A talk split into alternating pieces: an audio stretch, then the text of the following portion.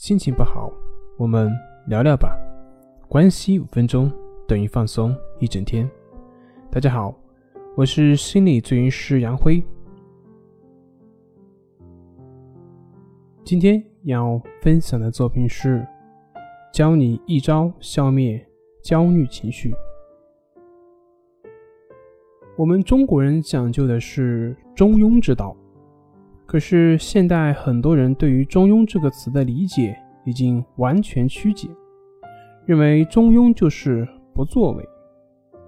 其实不作为并不是中庸，不作为是放任自流，是不负责任，而中庸却是恰恰相反，它不是不作为，反倒是一种非常有智慧的作为。不偏不倚是为中，就好像竹子一样。它越是强硬，就越脆弱，就越容易被折断。相反，像柳条，我们什么时候会见过强风能够吹乱柳条的呢？道德经上说：“坚强者死之徒，柔弱者生之徒。”那么，这个柔弱它并不是软弱，而是说保持有韧性的灵活，这就是中庸，这就是智慧。同样，看看我们的历史，像强大的秦国，他打的匈奴十年不敢靠近，可是却亡于二世；看看三国，司马懿几乎总是败于诸葛亮，甚至被讥笑为妇人，可是最后却是司马懿做了最后的赢家。同样的，刘邦打仗从来就没有赢过项羽，可是最后却是刘邦坐拥天下。可见老子所说的“兵强则灭，木强则折”，果然是天下最有智慧的名言。那么，什么叫做中庸之道呢？举个例子，就像我们近现代历程，其实它就是中庸之道的一个展现。我们国家领导人对于外国的一些干扰，比如说像钓鱼岛啊、像南海啊等等问题，都是采取一种折中式的方案。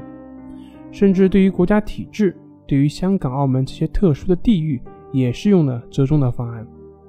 要知道，这对于一个主权完整的国家几乎是不可见的。那我们为什么这么做呢？大家看看现在的国家经济的整体飞速的发展的这二十年，就能够明白其中的原因。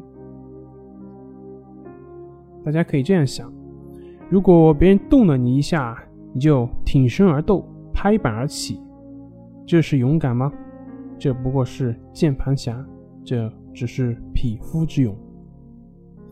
你不需要证明自己有多么强大，而那些动不动就要证明自己的，往往是内心的弱小在作祟。其实中庸之道呢，同样适用于我们的心理领域。